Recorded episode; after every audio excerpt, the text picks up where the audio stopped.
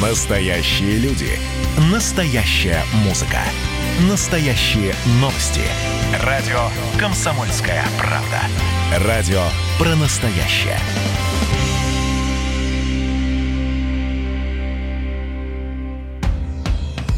Комсомольская правда и компания Супротек представляют.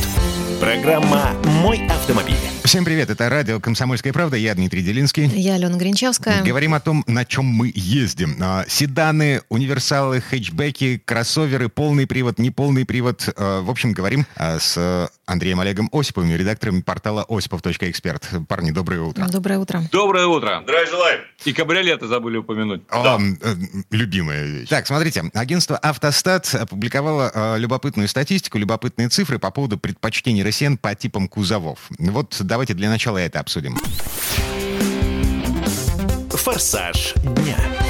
Ну что у нас там? На какие цифры? Ну, смотрите, агентство «Автостат» утверждает, что за 10 лет россияне кардинально пересмотрели свои предпочтения по части автомобильных кузовов. И глядя на эту статистику, с этим сложно не согласиться, потому что если еще лет, опять же, 10-20 назад мы традиционно считали страной седанов, и наибольшей популярностью у нас пользовались седаны, то сейчас ситуация изменилась. Так вот, в 2010 году 40%, в 2010 40% продаваемых в России автомобилей составляли седаны. На универсалы, включая кроссоверы и внедорожники, приходилось 32% рынка, на хэтчбеке 25%. В 2020 году ситуация изменилась, я бы сказал, что кардинально. На кроссовере и внедорожнике приходится уже 54% рынка. А вот седаны выбирают лишь 28% покупателей, хэтчбеки только 11%. Ну, понятное дело, что оставшаяся часть рынка – это лифтбеки 6%, а лифтбек у нас сейчас, насколько мне известно, это только Шкода, Рапид и Супер, э, против 2% 10 лет назад. Но вот, к сожалению, пикапы, кабриолеты и купе занимали и занимают, как и раньше, всего 1% рынка. А Ну, про блин, универсалы вообще не говорит автостат, потому что, видимо, не считает. Нет, ну почему? 54% кроссоверы внедорожники. А, универсалы туда же? Универсалы Так, сейчас, то есть да. мой фокус, он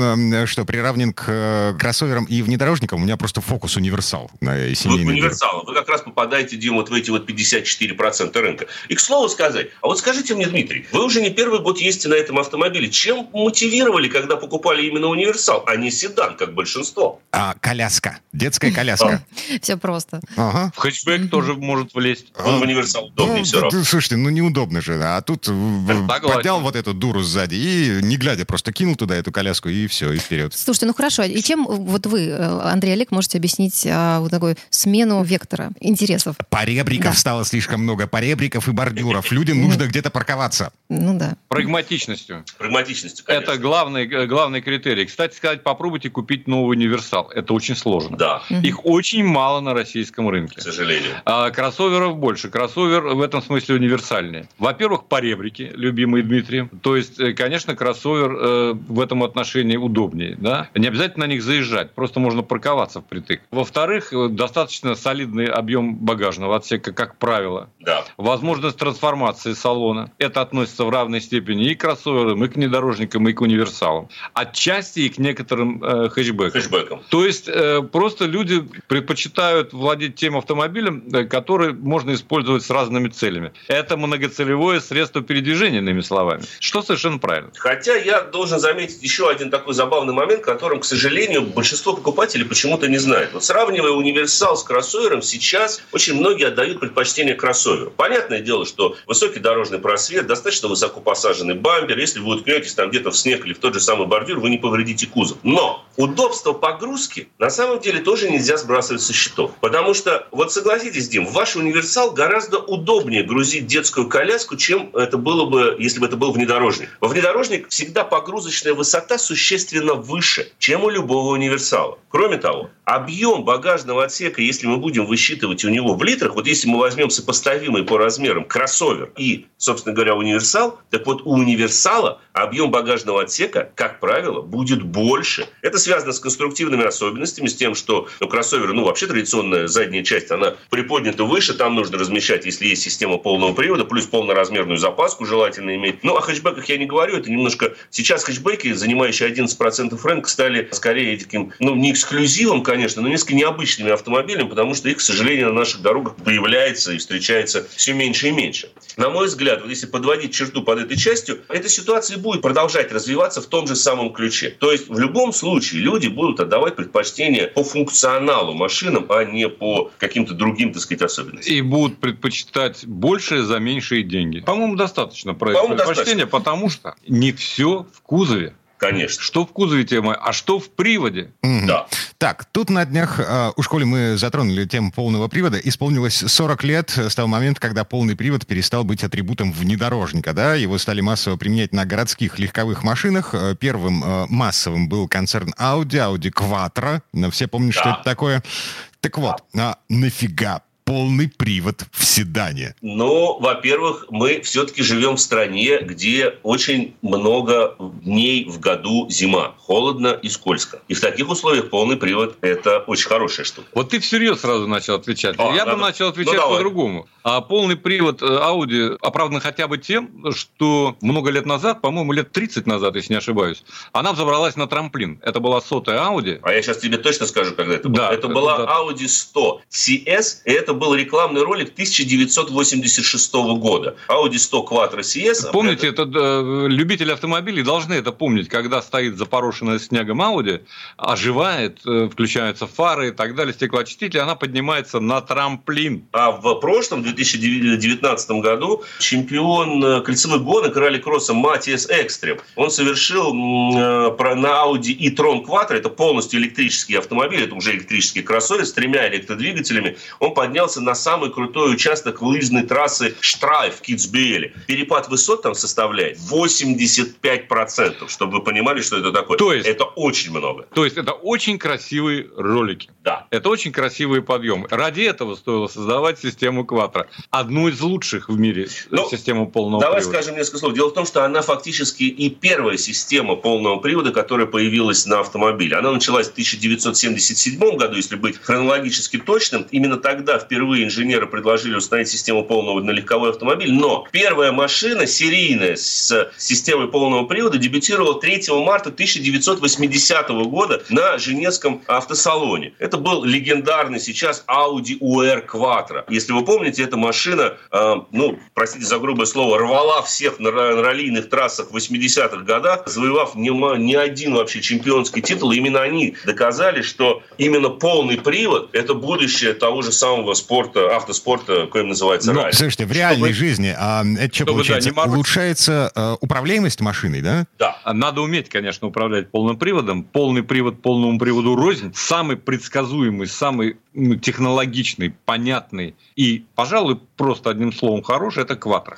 Ну, с небольшой поправкой. Если мы не берем, если мы не берем там Хонду Легенд и так нет, далее, нет, вот эти вот вещи. Эти уже более сложные устроенные системы. Вообще, вот если такой небольшой ликбез о полном приводе, вот подавляющее большинство кроссоверов, которые сейчас продаются на российском рынке, называются полноприводные, но они условно полноприводные машины. По той простой причине, что полный привод там реализован, как правило, 100% крутящего момента идет на передние колеса, и лишь при их пробуксовке до 50 или до 100% момента могут отправляться на заднюю ось за счет блокируемой межосевой муфты. Это может быть там многодисковый дифференциал с пакетом фрикционов, все что угодно. Но эти системы все равно чуть более даже прогнозируемые, чем Quattro, поскольку их характер более, ну скажем так, он более напоминает переднеприводную машину. То есть под сброс газа она начинает, так сказать, немножко мести хвостом. Слушайте, ну вот в условиях города, даже зимы в городе, ну это же, в принципе, достаточно. Вот всего того, что перечислили. То есть кроссовер вполне раз. себя прекрасно будет чувствовать и, и В принципе, зимой. да. да. В особенности, принципе, да. если вы не исповедуете э, динамичный стиль езды. Да. Потому что кватро заточено под динамику. Конечно. А кватро это прежде всего спорт. Это такой спортивный характер у всех этих автомобилей с этой системой. И специально для субароводов скажу. Полный привод Subaru появился позже, чем Audi Позже, Quattro. конечно. Чтобы никто, так сказать, не обвинял нас в том, что полный привод. Сказать, Subaru И там есть, там есть свои. Никогда не бывает, не верь субароводам, Чушь. которые говорят, что симметричный полный привод 50 на 50, такого не бывает никогда. Нет, это бывает бывает у внедорожников Нет. с полностью заблокированным тремя дифференциалами. С муфтой, да. заблокированной муфтой, да. конечно. Но на самом деле э, момент гуляет, момент и мощность гуляет всегда, потому что по-иному э, нельзя устроить эту систему, это физика. Но вот у Audi, почему он мне нравился, ну, правда, я на нем поездил, будь здоров, да, сколько, да, по льду да. замерзших озер, в Швеции там за полярным кругом и так далее. И, конечно, этот привод позволяет больше. Да чем, пожалуй, любой другой. Тут вот в очень... том числе больше, чем Subaru с моей личной точки Если зрения. Если говорить о машинах для повседневной эксплуатации, то, конечно, система Quattro лучшая в мире. Тут не одна из лучших, а просто лучшая в мире. Но если мы говорим о боевых раллийных допах, то системы, которые устанавливаются и применяются на Mitsubishi Lancer Revolution, прежде всего, они, наверное, чуть даже лучше, чем Quattro, поскольку они предлагают чуть более точную настройку передачи крутящего момента Но это уже чисто... осями. Но это чистый спорт. Это чисто это ралли, не просто спорт, а ралли. Это чисто ралли, да в повседневных условиях то, что предлагает Кватро, хватает больше, чем... То есть, короче говоря, в отличие от кроссоверов, или если это кроссовер Audi, Кватро позволяет вам более уверенно передвигаться в любых условиях, по сути дела. Если коротко, не особенно вдаваясь в подробности. А вот если коротко, я могу сказать, что наше время уже подходит к концу. Про что Кватро обидно. мы сказали много, про машины ничего не сказали, поэтому Скажем нам что остается раз. сделать? Попрощаться и пригласить наших уважаемых радиослушателей присоединиться к нам в среду в рамках прямого эфира, где мы в обязательном обязательном порядке третью 15-минутку посвятим исключительно машинам и ответам на вопросы слушателей. Да, вопрос на самом деле мы принимаем уже прямо сейчас. WhatsApp и Viber, э, редакционный WhatsApp и Viber 8 967 200 ровно 9702, 967 200 ровно 9702. Ну и напомню, номер прямого эфира, это уже в среду, на этой неделе 8 800 200 ровно 9702.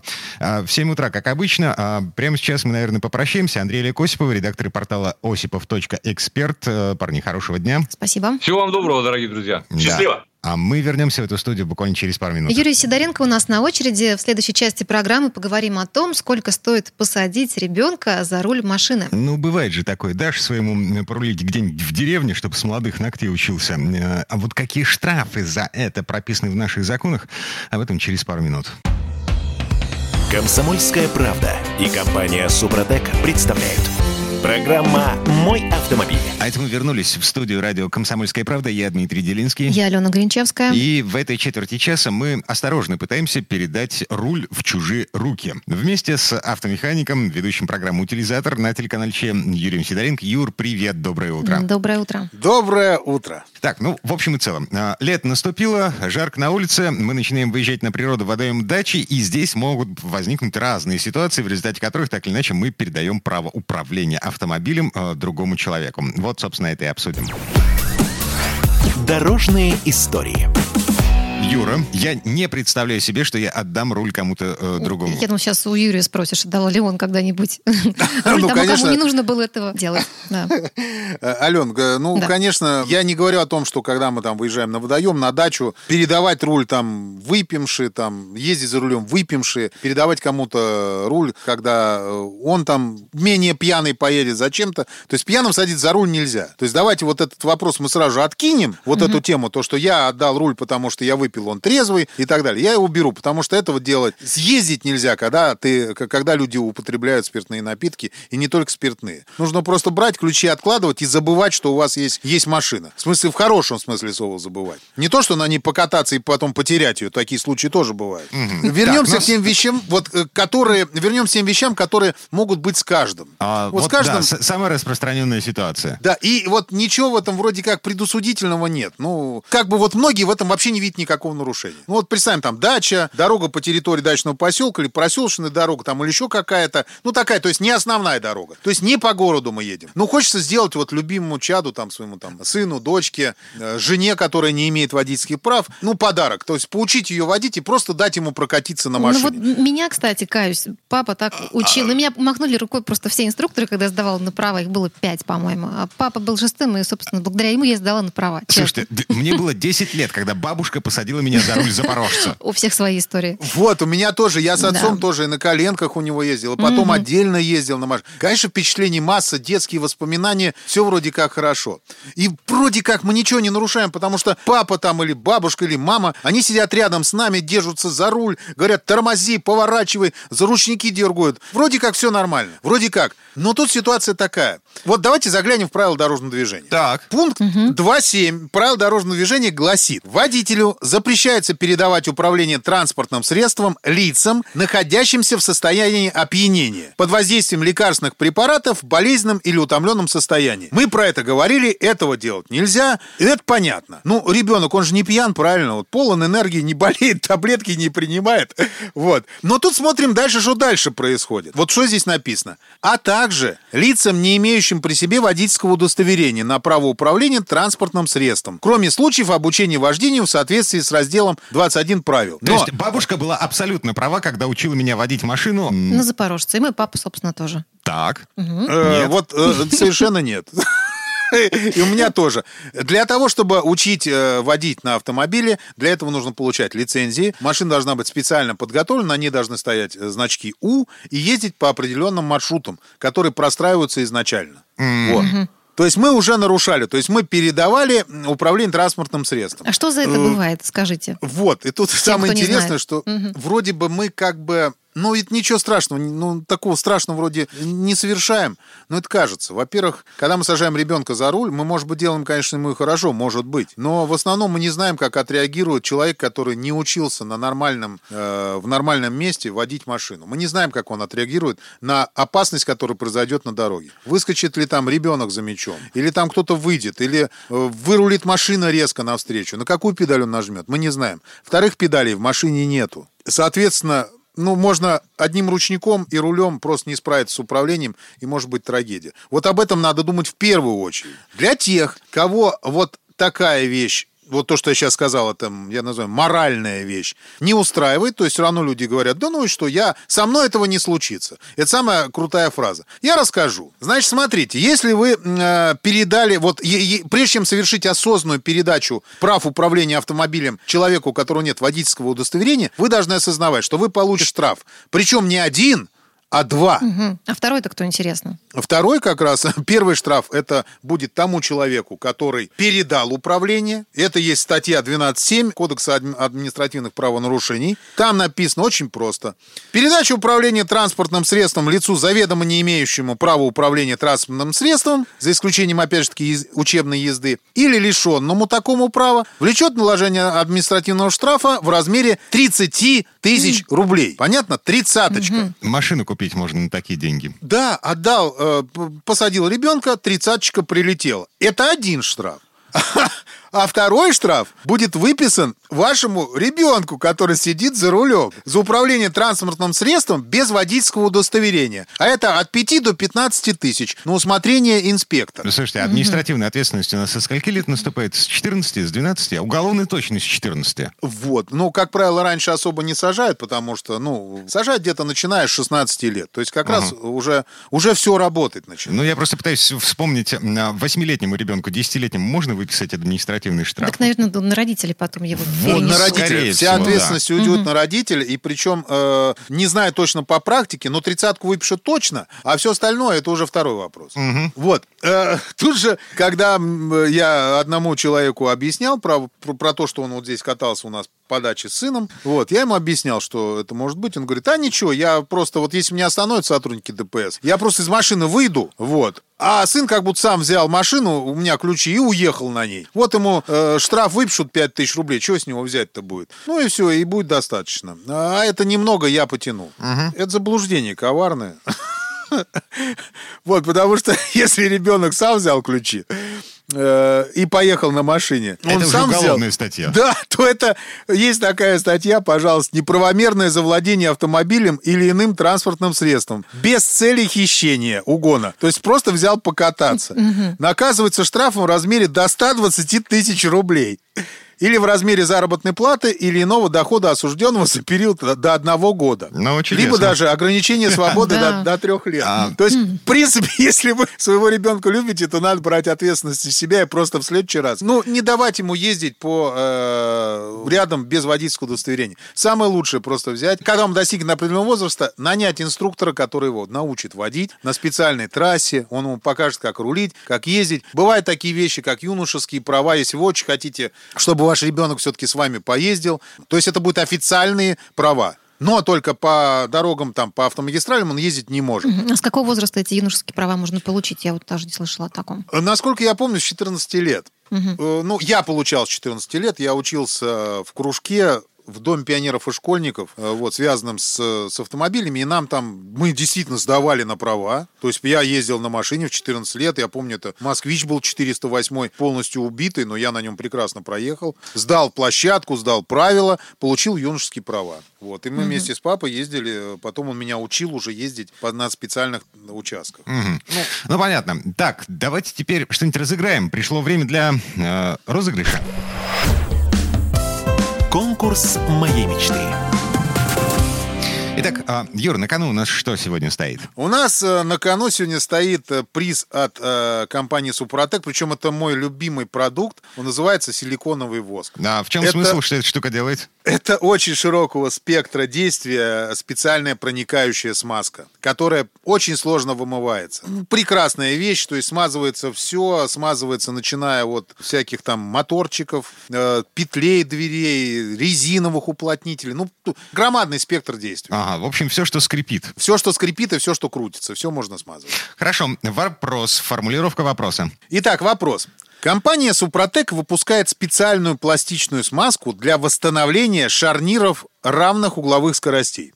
Шрус. Сколько таких шарниров в обычном легковом автомобиле? Варианты ответа? Э, вариант э, первый. Один у центральной коробки передач. Вариант mm-hmm. второй. Два по одному на передний и задний мост. Вариант третий. По одному на каждое колесо. И вариант четвертый по два на каждое колесо на обоих концах каждой полуоси. Так, это мы считаем количество шрусов в машине. В обычной ну, да, четырехколесной да, машине. Да, да, да, да, да. Вариант, который вы считаете правильным, э, присылайте к нам на редакционный WhatsApp или Viber 967 200 ровно 9702, 967 200 ровно 9702 до конца этого часа. Но поскольку приз у нас сегодня один, э, победителем э, будет один человек, э, поэтому давайте, давайте решим, что ну, например, тот, кто пришлет второй по счету ответ, э, собственно, и получит приз от компании «Супротек». Ну и все подробности конкурса, все подробности розыгрыша э, на сайте suprotec.ru. Спонсор программы ООО «НПТК Супротек». Все формальности соблюдены. Юр, спасибо. Хорошего дня. Спасибо. Спасибо большое. До новых встреч. Это был Юрий Сидоренко, автомеханик, ведущий программы «Утилизатор» на телеканале ЧЕМ. Мы вернемся в эту студию буквально через пару минут. Ну а в следующей части программы к нам присоединится Федор Буцко. Будем говорить о месте, о том, как обычные люди мстят водителям и о том, что из этого получается. Комсомольская правда и компания «Супротек» представляют. Программа «Мой автомобиль». А это мы вернулись в студию радио «Комсомольская правда». Я Дмитрий Делинский. Я Алена Гринчевская. А, вместе с нами Федор Буцко. Федь, привет. Добрый день. Здравствуйте, друзья. А, в этой части программы а, мы немножко ужасаемся, а, немножко даем вредные советы, вообще говорим про страшную месть автомобилистам. Дорожные истории. Um, ну, я правда, я, я не знаю, что сказать по этому поводу. Ну, подожди, это были ситуации, когда тебе мешала чья-то машина. Вот ты приехал во двор, там твое место занято. Смотри, значит, вечер, зима, парковка придомовая, причем в Москве еще жил когда. Много свободного места, достаточно много свободного места. И посреди всего этого великолепия, значит, попереком как-то криво, наискось а, стоит огромный внедорожник. Угу. То есть для того, чтобы нормально припарковаться, мне нужно протискиваться мимо него, через другие машины. В общем, я протиснулся, машину поставил, заглушил. Я, а, поскольку зима была, скатал снежный ком и демонстративно положил его на капот вот, этот внедорожник. Аккуратненько положил для того, чтобы ничего не помять, ничего не поцарапать. Тебе ну, стало легче? Да, мне стало легче. Я выдохнул. Вот Дима очень интеллигентный да. автовандал, я бы так называла эту историю. Ну да, ведь люди кладут кирпичи, э, некоторые с балкона что-то кидают, у кого яйца летят, у кого что-то более тяжелое приземляется на машину. Я думаю, что большинство таких ситуаций происходит, э, вот как в этом, знаете, страшном фильме «Ворошиловский стрелок». То есть, э, когда месть – это ответ на невозможность невозможность договориться с обидчиком или там невозможность э, добиться справедливости главным образом. Очень часто это происходит именно на фоне парковки, да, на тему парковки. Очень часто наказывают тех, кто ставит машину перед мусорным контейнером. Но действительно это свинство, потому что, ну, если ты мешаешь коммунальщикам, коммунальщики, как мы видим, опять же, из интернета тоже не лыком шиты и легко идут на то, чтобы обставить машину мусорными контейнерами. Mm, то есть они поставить... тоже мстят, получается. Да, да, да, да, да. Легко, непринужденно. Конечно же, и народ к этому этому часто присоединяется. То есть, если ты выносишь свой пакет с мусором, понимаешь, что ты не можешь подойти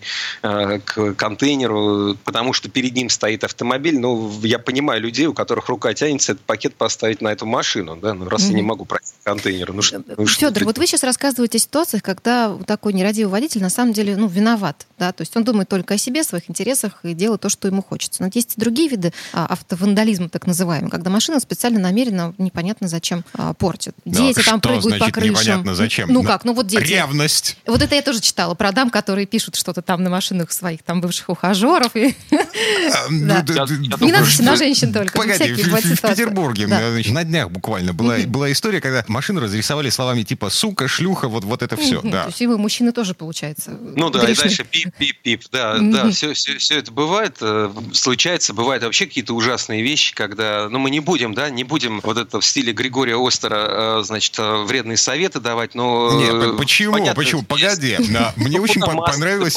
безумная совершенно идея запенивать колеса. Ну что значит понравилась безумная идея? Да, еще, еще все швы, все, все щели в машине запенить монтажной пеной, чтобы их вообще нельзя было открыть потом никак. Да? Ну, это, это же ужасно. Это... И знаете, если вы там, а, допустим, ну, хорошо, окей, вредные советы. Если а, кто-то покидает а, хлеб а, мокрый там на крышу машины и, и потом прилетят птички, угу. соответственно, клевать, ну и стучать клювиком по лакокрасочному покрытию и потом оставлять продукт своей жизнедеятельности, значит, на краске, да, то это, в принципе, скорее всего, попадает под статью мелкое хулиганство. Угу. Ну, там уже штраф разный, может быть, это, допустим, там две базовых величины, может быть, 30, может быть, административный арест, ну, там, там уже по-разному бывает. Угу.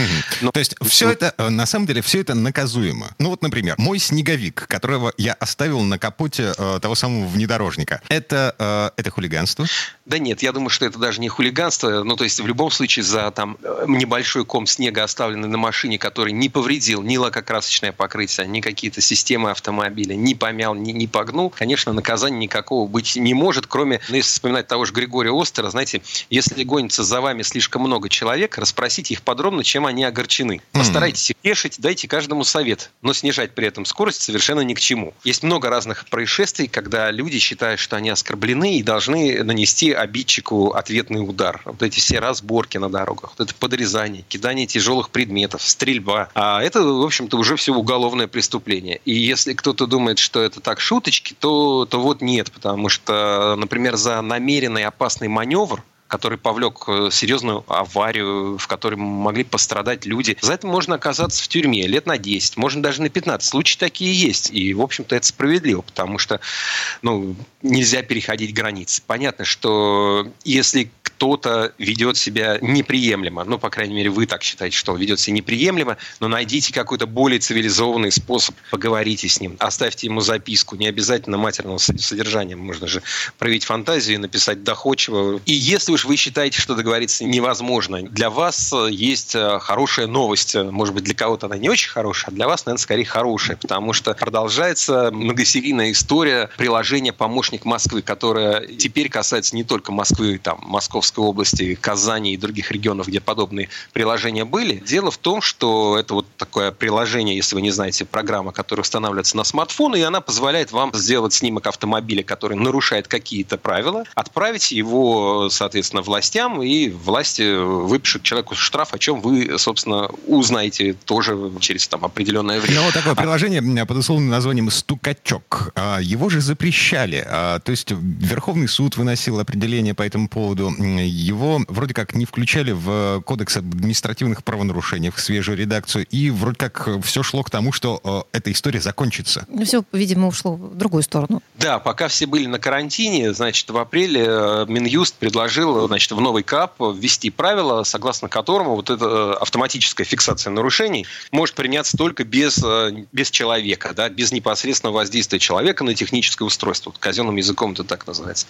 И, соответственно, вот этот вот пак МАК-ПМ, то есть ну, помощник Москвы, проще говоря, он мог попасть под запрет. Но, тем не менее, известно, что у правительства Москвы есть свои там лоббистские возможности в правительстве, и если такое стойкое желание мэрии Москвы сохранить этот функционал, сохранить эту программу, а ей пользуется регулярно достаточно много людей, то есть скачали ее там 650 тысяч человек, и уже там 2,5 миллиона штрафов по вот данным этой программы уже были оформлены, в том числе штрафы драконовские, вот эти, например, 300 тысяч рублей за стоянку на газоне, а ведь это все дает очень большие доходы в бюджет города, так что, в общем, желание правительства Москвы понятно.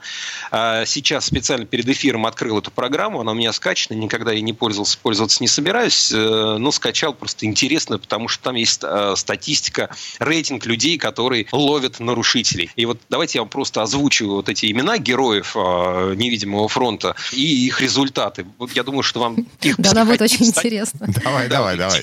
Психотип станет вам вот яснее.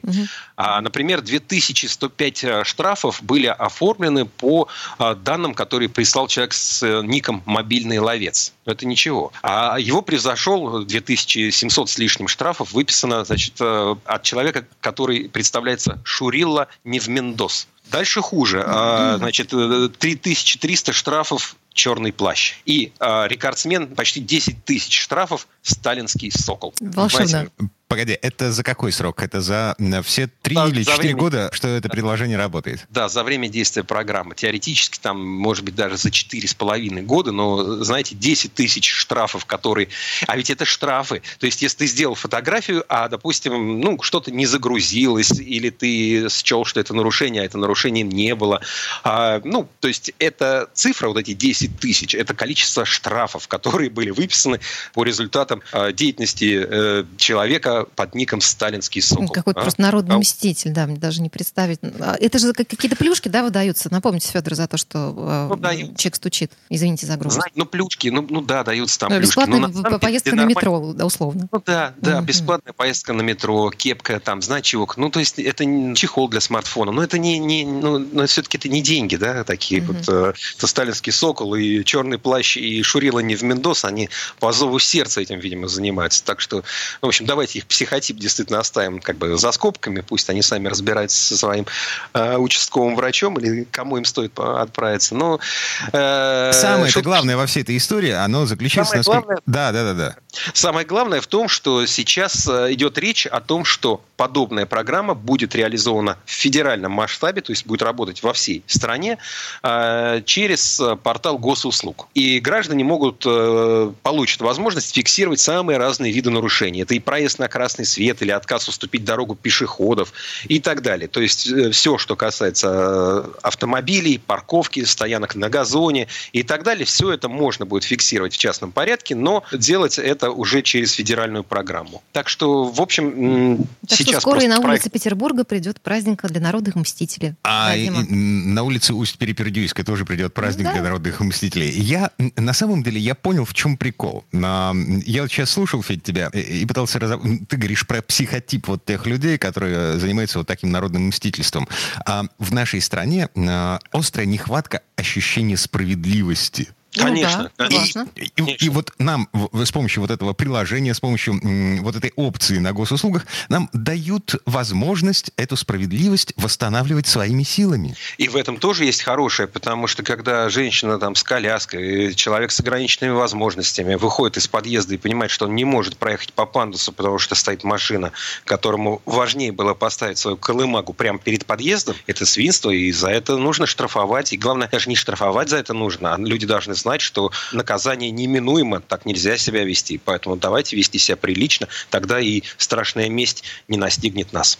Федор Буцко, Федь, спасибо. До новых встреч. Спасибо. Всего доброго. Спасибо. А, до свидания. Мы вернемся в эту студию буквально через пару минут. На следующей части программы у нас журналист, летописец мирового автопрома Александр Пикуленко. Речь пойдет о горючем, о том, что мы заливаем в баки от спирта и бензина до биотоплива. Ну и, кстати, вы знаете, что значит буквы АИ на ценнике на заправках? Комсомольская правда и компания Супротек представляют. Программа «Мой автомобиль». А это мы вернулись в студию радио «Комсомольская правда». Я Дмитрий Делинский. Я Алена Гринчевская. В этой четверти часа у нас традиционная история от Александра Пикуленко. На этот раз речь пойдет о том, что мы заливаем в баки наших автомобилей. Предыстория.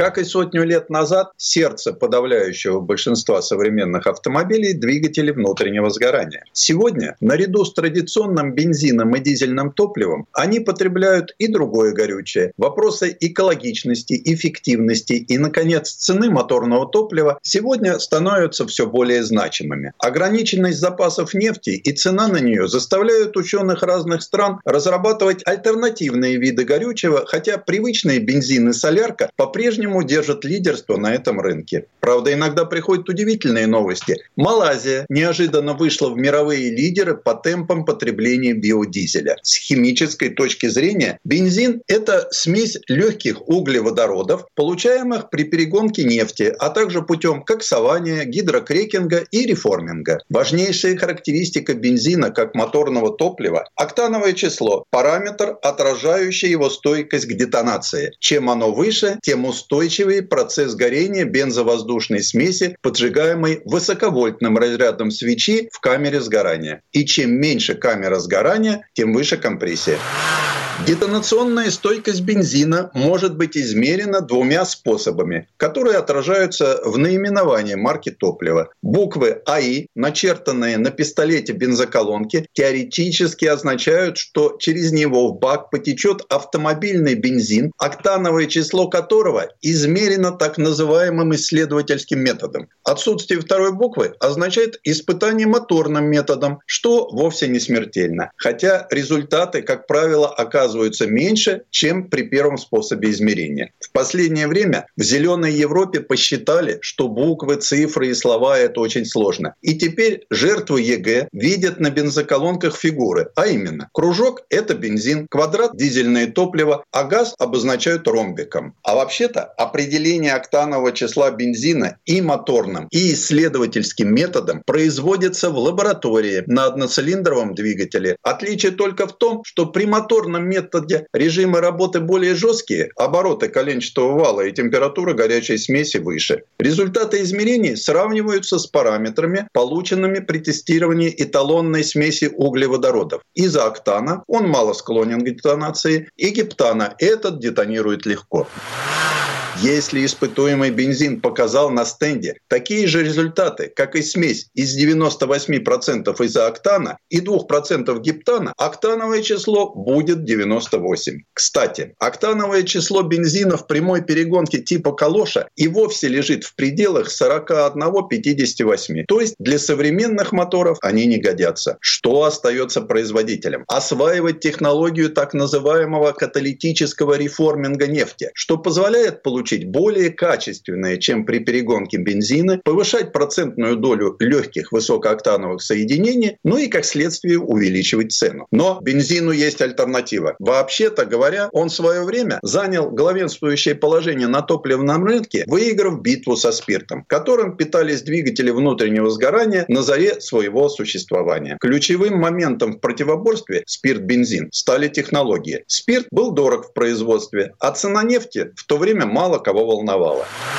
Однако уже первый нефтяной кризис подарил цивилизованному миру простой закон. Чем дороже нефть, тем больше доля спирта на рынке моторного топлива. Дошло до того, что появились бензиновые двигатели, способные переваривать практически чистый спирт. В Америке сегодня много топлива с маркировкой Е85. В нем на 85% этилового спирта приходится всего 15% бензина. А распространенную в Скандинавии топливную смесь Е10 то есть с 10% спирта, вовсе можно скармливать всем современным моторам без исключения. Очередной прыжок цен на черное золото заставил подумать о переводе на алкоголь не только бюджетное авто, но и суперкары с их сверхмощными моторами. Видимо, с годами популярность спирта в качестве моторного топлива будет только расти. Тем более, что технология производства этилового спирта, получаемого путем брожения, то есть самогона, доступна каждому. А ведь есть еще и дизель. Отличие дизельного топлива от бензина напрямую связано с процессами, происходящими в камере сгорания дизельного мотора. Тут для того, чтобы поджечь топливо-воздушную смесь, не нужна искра. Она самовоспламеняется при сжатии. Так что давление в камере сгорания дизельного мотора минимум в два раза выше, чем в бензиновом. Поэтому и топливо им нужно тяжелое, не склонное к детонации. Однако устойчивость к детонации не основное свойство солярки. Главное, чтобы подаваемая в наполненную сжатым и разогретым воздухом камеру сгорания порция топлива начала гореть без существенной задержки в самом начале фазы впрыска. Опоздание грозит объемным возгоранием сразу полной дозы топлива. А это процесс, подобный взрыву. Детали двигателя, конечно, перенесут это стойко. Дизель и проектирует с расчетом на такие нагрузки. Однако их ресурс при такой жесткой работе будет невелик. Скорость воспламенения дизельного топлива характеризует цетановое число. Процесс определения этой величины очень напоминает бензиновую процедуру лабораторный двигатель и сравнение с эталоном. Есть одно важное отличие. Цетановое число не указывается в маркировке дистоплива, а просто стандартизуется. В России нормой считается число не меньше 45, в Финляндии 48, а в некоторых странах дизельное топливо должно иметь цетановое число не ниже 51. В нашей стране марки дистоплива обозначаются буквами L – летнее, Z – зимнее, А – арктическое это и определяет его температурные и сезонные ограничения к использованию. Еще есть рекомендации к применению в зимнее время топлива с цетановым числом на 5 единиц выше, чем летом. Кстати, дизель не обязательно заправлять соляркой. Можно, например, бензином А80. Его цетановое число 38. Летом этого вполне достаточно. А можно просто маслом. Хоть подсолнечным, хоть оливковым, но лучше все-таки рапсовым. Правда, на такой диете современный дизельный двигатель, особенно легковой, долго не протянет. Альтернатива производным нефти, однако, есть. Это так называемый биодизель. Его делают из растительных масел или животных жиров. Рецепт прост, как все гениальное. 9 частей растительного масла, одна часть метанола, он же древесный спирт, немного щелочей, нагреваем до 60 градусов Цельсия и на выходе топливо. А как побочный продукт еще и глицерин. Биодизель отличается повышенным цетановым числом, меньшим на два порядка содержанием серы отменными смазывающими свойствами. Более того, биодизель не загрязняет окружающую среду, поскольку за месяц перерабатывается микроорганизмами на 99%. И еще, при его сгорании выделяется ровно столько углекислого газа, сколько вдохнуло за свою жизнь растение, послужившее сырьем для производства топлива. Пример Малайзии показывает, что при грамотном подходе биотопливо вполне способно потеснить продукты нефтепереработки. Предыстория. Сан Саныч, спасибо. Это был Александр Пикуленко, летописец мировой автомобильной индустрии. И у нас на этом все на сегодня. Алена Гринчевская. Дмитрий Делинский. Берегите себя. Программа «Мой автомобиль».